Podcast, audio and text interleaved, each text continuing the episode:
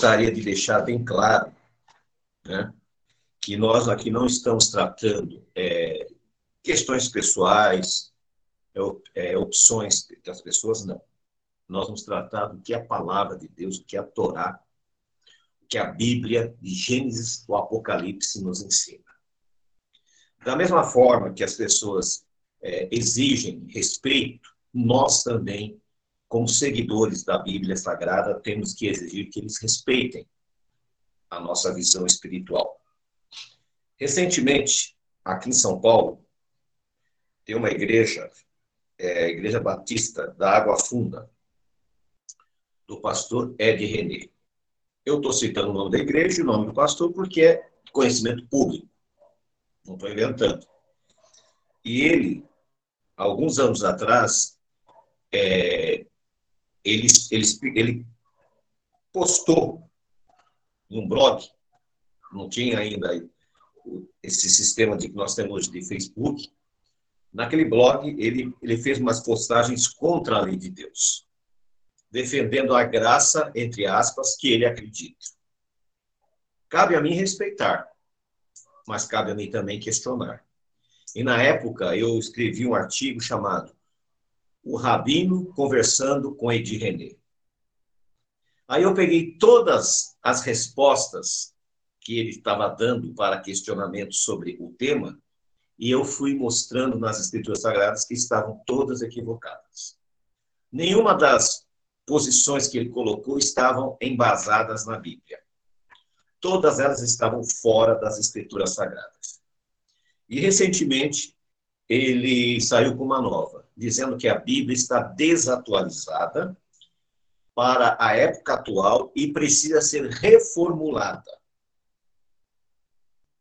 houve uma comoção de muitos líderes religiosos, inclusive ele pertencia à Convenção Batista, ele foi cortado da Convenção Batista, porque eles discordaram da maneira que ele colocou.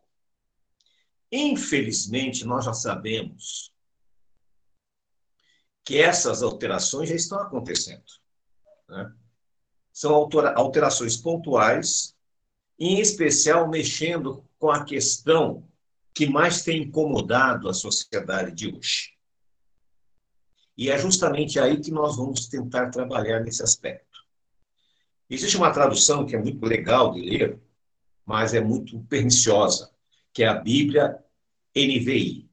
A Bíblia NVI, ela foi editada e, é, e produzida pela uma editora americana, que é a mesma que fabrica a Bíblia Satânica, livros pornográficos. É uma editora laica que produz todo tipo de literatura. E a Bíblia é um livro que vende como pão quente, vende muito. E ali existem algumas, algumas modificações que foram feitas. E essas modificações, quando a pessoa lê, ela acaba percebendo que não tem aquilo que está nas outras Bíblias.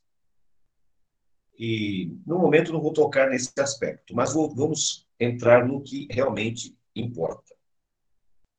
Domingo passado, eu estava assistindo um, um, canal TV, TV a um canal nem sei qual era, e durante mais de dois minutos, uma rede social chamada TikTok começou a colocar imagens de, de homens com homens, mulheres com mulheres, e aparecia orgulho.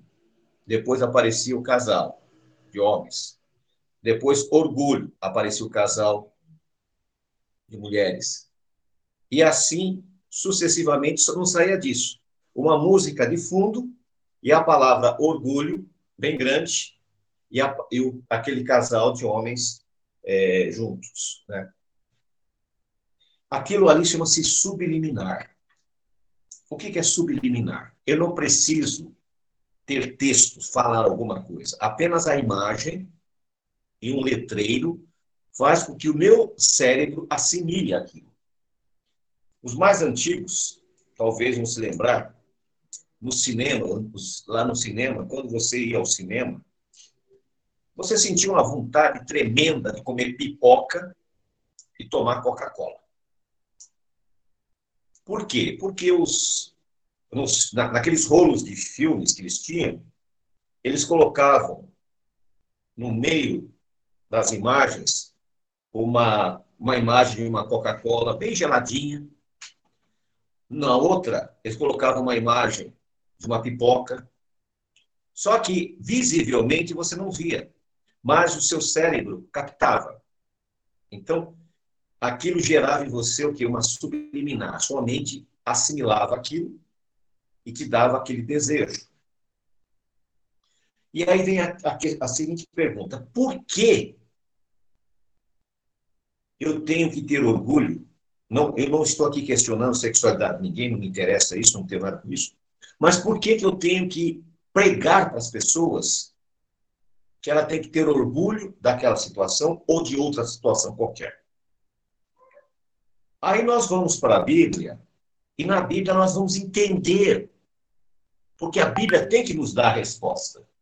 E é justamente o que aconteceu quando nós vamos para a Bíblia, e ali nós encontramos uma ordem dada a Abraão em Gênesis capítulo 12. Gênesis capítulo 12, versículo 1 a 5. Nós já falamos diversas vezes sobre esse tema, mas a, com essa, esse, essa propaganda que eu vi, eu entendi o que Deus queria fazer com Abraão e o porquê que ele determinou aquilo. Diz assim: Ora, Jeová disse a Abraão: Sai da tua terra, da tua parentela e da casa de teu pai para a terra que eu te mostrarei. Muito bem. A cidade de Ur, naquela época, era uma cidade muito desenvolvida. Diz a arqueologia que ela tinha sistema de esgoto, que as casas tinham um sistema de água que corria e abastecia as casas. Não como os nossos canos hoje, né? mas tinha um sistema de esgoto. Então, uma, nós estamos falando de 4 mil anos atrás. Era uma cidade muito desenvolvida. Mas era uma cidade totalmente idólatra, era uma cidade que a sexualidade havia se depravado. E o que, que acontece? Deus deu uma ordem. Deus queria constituir um povo. E para constituir um povo, esse povo não poderia estar contaminado com aquelas coisas que aconteciam ali. Nós sabemos que o pai de Abraão, ele era um fabricante, um comerciante de ídolos. Né? Então, Abraão foi criado naquele meio. E quando você é criado naquele meio, as coisas me parecem que não são, é, como diríamos, tão terríveis como elas são. Por exemplo, quando você hoje é, começa a assistir esses jornais, né, que passa justamente no horário nobre, então você vê ali os crimes, a mortandade, chega um momento que aquilo começa a ser apenas uma questão de estatística. As pessoas começam a perder aquele pavor, aquela, nossa, mas aconteceu isso. Porque nós nos acostumamos com aquelas coisas. E Deus não quer que nós nos, acostum, nos acostumemos. Seja bem-vindo, Luiz Léo. Então, irmãos, quando Deus deu a ordem para que Abraão saísse daquele meio, foi meio complicado. Porque Abraão tinha nascido e sido criado ali, vivia no conforto de uma casa, né? E de repente sair com a sua família, ir para o deserto. Nós sabemos que no deserto a temperatura durante o dia beira os 40 ou 50 graus, à noite chega a zero. Então é um lugar insalubre. Né? Há tempestades de areia, não é o melhor lugar do mundo para se morar o deserto. Mas nós percebemos que Deus precisava constituir um povo. E esse povo não poderia ser contaminado com as situações que o mundo que estava oferecendo ali naquele, momento. Naquele momento, a promiscuidade, o roubo, a idolatria, né? a homossexualidade, tudo aquilo fazia parte do dia a dia das pessoas. Como hoje, né?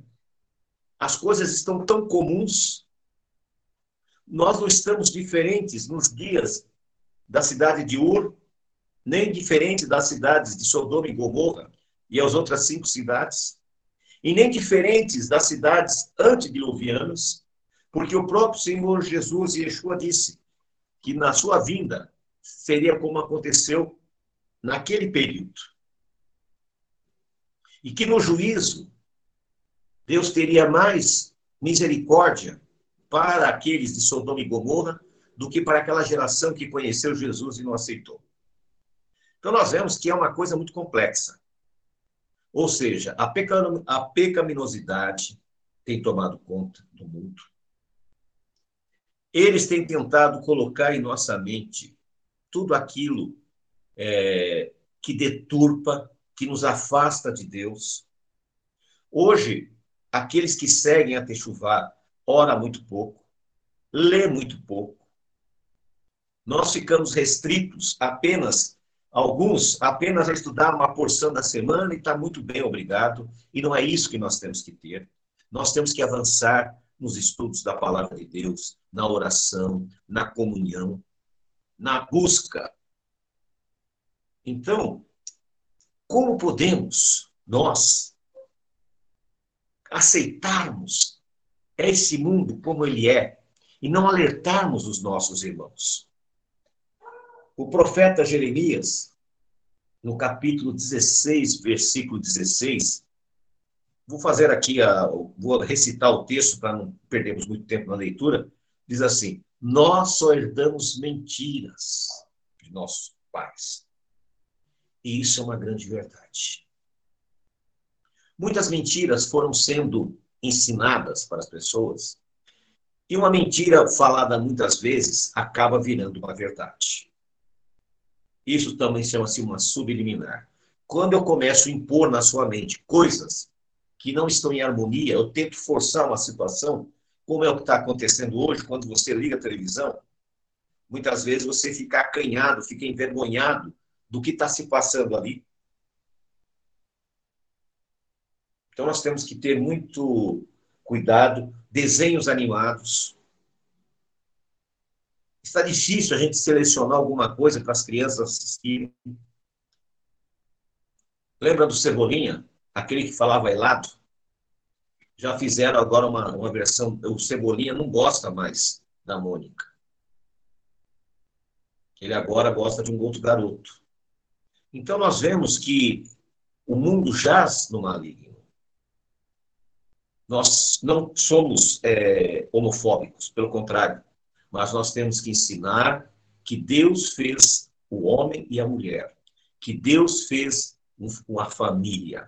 Lá no Jardim do Éden, Deus constituiu a família padrão. E é esta família padrão que deve ser preservada e ensinada. Só que esse mundo está contaminado. E agora nós vemos que Jesus vai falar uma coisa também interessante. Ele diz: Pai, eu não quero que os tire do mundo, mas que os livre do mal. Para Abraão, ele teve que sair daquele meio para constituir uma família. Para nós, não tem como. Aonde você for, como é que vai fazer? Para onde você for, as informações estão lá. Então nós temos que estar o quê? Livres do mal. E quem que vai determinar isso? Nós. Os nossos olhos são a entrada da alma. Os nossos ouvidos fazem parte. Então nós não podemos apenas absorver tudo isso que o mundo está fazendo. Não. Nós podemos estar no meio da multidão, mas não precisamos fazer parte da multidão. Então nós temos que começar a administrar o que nós vamos ver, o que vamos ouvir, para que aquelas coisas não nos contaminem. Como disse minha mãe, quando era criança, ela dizia assim: o diabo, quando ele vem, ele não vem soltando fogo pela boca com chifre e rabo. Ele vem como um anjo de luz. E é uma grande verdade. O mal, quando vem para destruir a nossa família, ele não chega com violência, ele não chega questionando, impondo, não. O mal ele chega bonzinho, trazendo flores, trazendo presentes, trabalhando no seu coração e começa a colocar palavras na sua mente que você não percebeu. Muitas vezes ele fala dez coisas certas e uma coisa errada, e você começa a conviver e o erro já não é tão errado assim. Aquilo que era abominável já não é tão abominável assim. Então nós temos que ter muito cuidado para não permitir que essas influências subliminares que o maligno está derramando sobre a humanidade nos atinja. Nós temos que ter princípios, e esses princípios estão na Bíblia. Isaías capítulo 8, versículo 20 diz assim: A lei e ao testemunho. Se eles não falarem segundo esta palavra, não haverá amanhã para eles. Olha que versículo, irmãos. Se a sua vida não tiver embasada, fundamentada na lei de Deus, vocês não terão futuro, não terão amanhã. Não adianta você querer achar que você pode dar um jeitinho. Sabe? Ah, não, eu acho que eu vou por aqui, que é mais fácil. Por que, que eu vou fazer aquilo? Mas eu já fiz isso. Ah, eu já cumpri o meu compromisso. Então não vou fazer mais do que eu quero. Quando Caim se apresentou diante do Senhor, ele estava cumprindo o mandamento. Ele não desobedeceu o mandamento. Ele desobedeceu o tempo do mandamento. Foi quando Deus disse a ele: Se você tivesse feito no tempo certo, eu teria aceito. Até o tempo certo, Deus determina. Veja lá em Isaías 66, 23. E será de uma lua nova a outra, e de um sábado a outro, e verá toda a carne adorar perante mim, Senhor. Deus determinou. Ele quer que você venha na lua nova. Ele quer que você venha no sábado. Acabou. Isso não quer dizer que você não pode outros dias, mas esse é o dia determinado. Agora, quando você diz, não, mas o, o meu sábado é domingo. O meu sábado é sexta-feira. Eu faço como eu quiser. Deus aceita. Deus não aceita. Deus não aceita mandamento feito segundo a vontade do homem. E as pessoas que agem e pensam assim não terão amanhã. O mal, ele tem usado todo tipo de subliminar para, para que as pessoas creiam na mentira. E não adianta você falar. Eu tenho experiências semanais, quase diárias, com pessoas. Você mostra nas escrituras sagradas, você mostra a palavra. Não, tá certo. É isso mesmo. Mas sabe, eu acho assim. A pessoa acabou de dizer que está certo, mas ela acha que tem que ser do jeito dela. E a palavra de Deus é clara: não haverá amanhã para essas pessoas. Não adianta nós acreditarmos que se fizermos as coisas de uma maneira totalmente desleixada, de uma forma totalmente desleixada, Deus vai receber. Deus não receberá. Nós, o nosso Deus é um Deus que ele é ciumento. É um Deus que zela por sua palavra. É um Deus que estabelece regras. Desde o jardim do Éden, né? A mentira tem sido trabalhada. Lá, a serpente disse: Olha, Deus disse assim. E Deus não tinha dito. Hoje é a mesma coisa. A graça faz com que eu não precise mais cumprir nada. Como assim?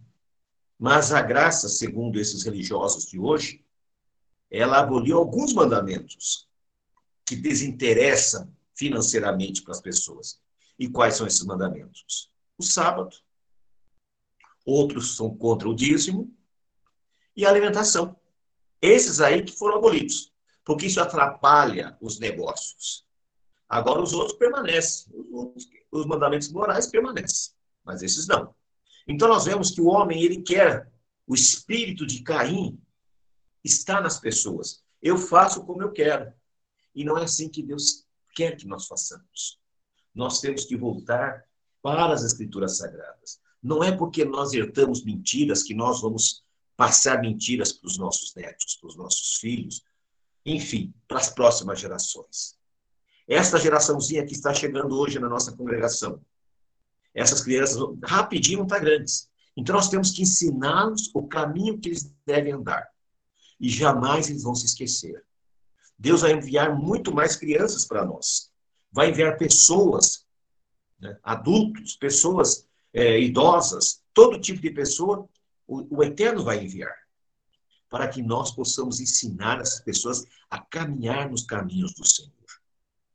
E, infelizmente, as pessoas, elas querem duas situações. Ou não querem servir a Deus, ou querem se judaizar mas elas não querem seguir as instruções do Eterno. Elas não querem seguir a palavra do Eterno. Elas não querem seguir a simplicidade do Evangelho. Os ensinos de Yeshua, os ensinos apostólicos, são deixados de lado. E a resposta está: os nossos mestres falaram assim, os nossos mestres disseram aqui.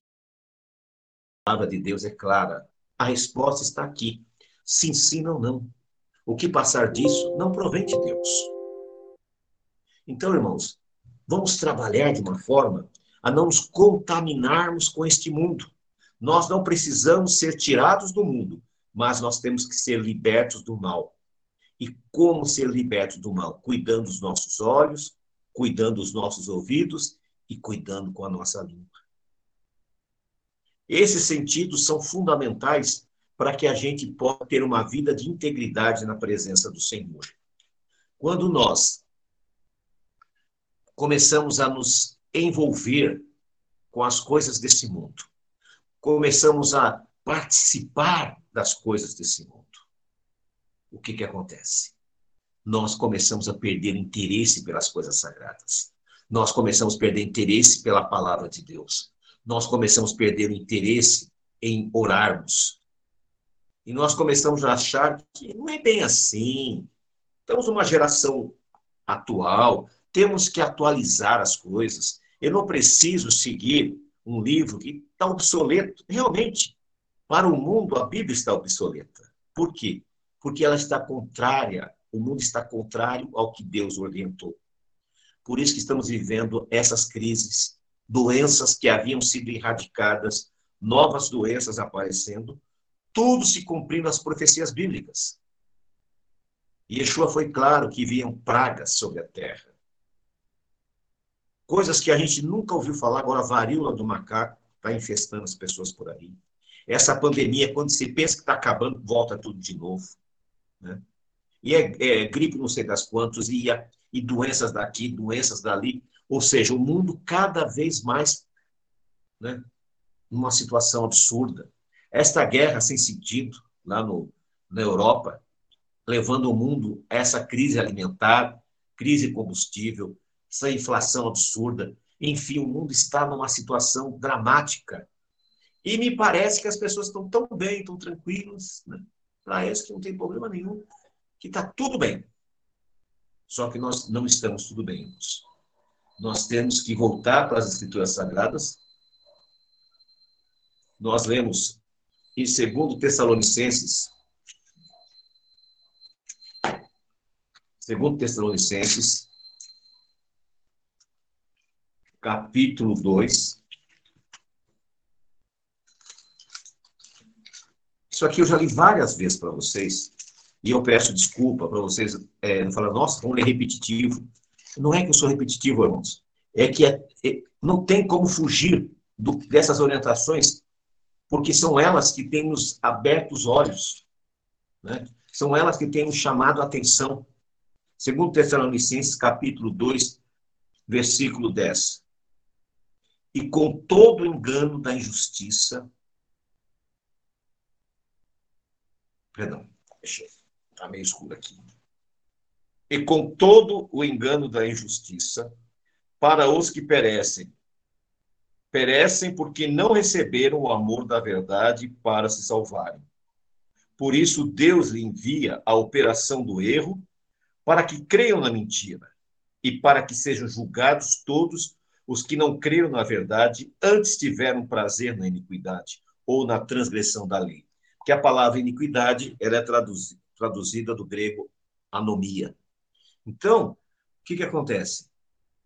As pessoas, elas endurecem, elas são injustas, elas são contra a lei. Então, o próprio Criador, o próprio Deus, manda, autoriza que a operação do erro venha sobre aquela pessoa, para que essa pessoa pereça. Por quê? Porque essa pessoa ela vai criar muitos mais problemas dentro da família de Deus do que fora. Então Deus faz com que ele se afaste, porque ele não tem interesse na, nas escrituras sagradas. Ele não tem interesse em cumprir os princípios da Torá. Ele não tem interesse em ensinar que a família constituída é a que está no Jardim do Éden, instituída por Deus. Essas pessoas não têm interesse porque elas são modernas. Então nós temos que cuidar disso. Só que hoje nós temos que ter é, como falar. Nós temos que respeitar a pessoa que está realmente interessada em sair do pecado. Então hoje as pessoas estão levadas pelas drogas, levadas pelos é, problemas da sexualidade, levadas pela ganância, pelo espírito de Leviatã. O espírito de Leviatã é terrível, irmãos. As pessoas elas, elas se perdem no meio do caminho, elas tornam-se gananciosas, elas não estão satisfeitas com nada. Elas querem cada vez mais, cada vez mais, cada vez mais, até que não conseguem mais, entram em parafuso e acabam se perdendo no meio do caminho. Então, queridos, aprendam uma coisa: de com Deus não se brinca. Nós temos que voltar para as escrituras sagradas, começarmos a ver o como nós devemos agir, como ensinar essas pessoas, né? Como ensinar essas pessoas a não praticarem as mesmas coisas. Nós temos que amar as vidas. As pessoas que chegarem a nós, nós, não, nós temos que ajudá-las a sair da vida anterior, erros, dos equívocos. Né? Muitas pessoas chegam até nós, elas nunca tinham guardado Shabat, elas nunca tinham praticado Kasherut. Né? Então, essas pessoas, elas, nós temos que ensiná-las, sabe? Com carinho. Porque é difícil mudar uma vida toda. Então, nós vamos ensinando essas pessoas, porque foi assim que os apóstolos fizeram. Nos dias após a morte e ressurreição do Senhor, a congregação começou a crescer. Muitos gentios começaram a se achegar. Esses gentios não sabiam guardar Shabat, esses gentios não sabiam, da questão alimentar, das festas bíblicas, dos dízimos, das ofertas, de todo o processo que o povo de Israel tinha. E não sabiam também da questão da circuncisão. Eles não entendiam bem aquilo. E um grupo de judaizantes que se converteu, aceitou Yeshua como Messias, mas eles queriam manter ainda aquela visão é, que eles tinham anteriormente do grupo dos fariseus. Os fariseus tinham uma falsa modéstia. Eles exageravam no cumprimento da lei. Eles colocaram cercas, muros para proteger. Então, o Shabat, em vez de ser um dia de gozo, de alegria, tornou-se um dia pesado. Então, quando os discípulos perceberam, e os apóstolos notaram que aquelas influências estavam prejudicando quem estava chegando. Lá em Atos 15, eles estabeleceram os princípios fundamentais e disseram: e aos sábados você vai na congregação para aprender. Como nós fazemos aqui em Cotia. As pessoas que chegam, nós começamos ensinando aos pouquinhos, aos pouquinhos ela vai aprendendo, vai se entrosando, vai se ajustando, vai organizando a vida e logo ela está cumprindo o Torá. Não é do dia para a noite, é um processo. Por que é um processo? Porque não se vira a vida, não é uma chave que você virou, no dia seguinte está diferente. Não. Existem muitas coisas a serem feitas, estabelecidas. Então, irmãos, não estou dizendo aqui que não tem que fazer essas coisas. Não, tem, temos que cumprir, sim. Mas nós não podemos colocar um peso em cima das pessoas que elas não podem carregar. Então, a pessoa chega, se ela já está bem orientada e discipulada, você completa. Se ela não foi discipulada ainda, você discipula. Você ensina. Você faz com que ela possa caminhar com você. Você faça com que ela vá aprendendo. Por isso que Leatos 15 diz: e aos sábados vá aprender Torá na sinagoga. É para isso que serve. Lá nós ensinamos como fazer essas coisas. Então, hoje, o nosso convite para você não é para sair do mundo, mas é para tirar o mundo de dentro de você. Os pais, cuidado com o que permite seus filhos verem. Observe os desenhos animados que eles estão vendo. Observe esses, esses indivíduos que estão no YouTube aí. Tem um monte de indivíduos no YouTube que são enviados pelo próprio maligno. Com brincadeirinhas interessantes, coisas atraentes, estão induzindo os nossos filhos à perdição. Então nós temos que tirar os nossos filhos disso.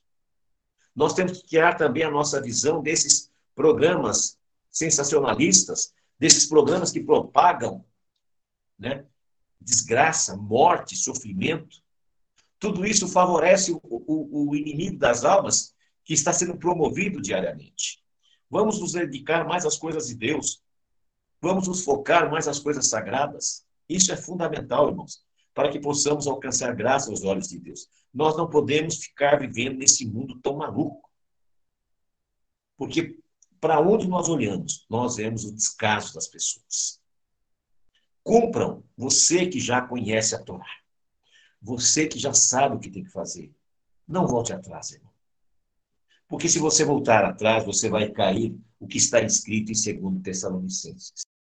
Quando você perceber, já acabou. Você não volta nunca mais. Então, nós precisamos estar alerta nós precisamos de oração. Eu preciso que vocês orem pela minha vida, porque eu tenho orado pela vida de cada um de vocês. E eu tenho visto milagres no meio do nosso povo. Deus tem operado milagres, graças a Deus. Né? Quando você receber um milagre, testemunhe, agradeça, porque isso é mister. Deus se agrada quando nós somos gratos pelos milagres que recebemos. Então, irmãos, o que nós gostaríamos de trabalhar com vocês hoje foi isso: cuidado com a subliminar. O anticristo desde o jardim do Éden. Como assim? Desde o jardim do Éden. Por que antes? Porque era contra o Messias, né? contra a verdade, contra a palavra. Ele vem trabalhando, vem trabalhando até hoje. Em todos os tempos. Nos dias que Yeshua estava vivo, quem eram os anticristos? Os fariseus. E assim até hoje. Eles estão aí entre nós, no meio de nós, sabe? Trabalhando contra os ensinos da, da Torá, trabalhando contra os ensinos dos apóstolos, contra os ensinos dos profetas. E esse espírito tem tentado destruir a família, que é a, a primeira instituição que Deus estabeleceu. E cabe a nós mantermos a família viva, de pé, e isso é um dever que nós temos, manter o que Deus estabeleceu. Nós temos compromissos apenas com Deus. Vamos respeitar? Sim. Todos os seres humanos. Sim. Mas vamos também lembrarmos que nós temos orgulho de servirmos ao Deus vivo. Nós temos orgulho de ter uma família constituída, de termos filhos, netos, netas, né? enfim. Por quê? Porque nós somos frutos do amor de Deus. O ser humano é a essência do amor de Deus quando ele, diz: tudo era muito bom. E o que Deus fez era bom. Vamos manter isso, irmãos. Vamos trabalhar para acordar os nossos, é, os nossos pensamentos, não deixar dormente, a mente dormente. Porque o pecado é assim, ele começa a nos seduzir, seduzir. De repente a gente percebe que aquilo não é tão ruim assim. De repente não é tão feio assim. De repente não é tão pecaminoso assim. E quando a gente vê as coisas estão acontecendo, nós não podemos permitir isso. Não podemos. Temos que ter uma vida regrada, espiritualmente. Como fazer isso? A Torá nos explica. Ao levantarmos e ao deitarmos, nós temos que recitar o Shema. Não é apenas uma reza, uma recitação, não. Ouve, ó Israel. O nosso Deus é único, é um. E nós temos que seguir o que ele nos ensina. É isso que o Shema representa o nosso Deus estabelece que nós temos que adorá-lo ao sétimo dia. O nosso Deus estabelece que nós não podemos comer qualquer alimento que o mundo oferece. O nosso Deus estabelece que nós não podemos nos prostituir, nós não podemos roubar, nós não podemos matar, nós não podemos cobiçar, nós não podemos blasfemar. É isso que o Shema significa. Ele é amplo. Quando eu falo que o nosso Deus é único, tudo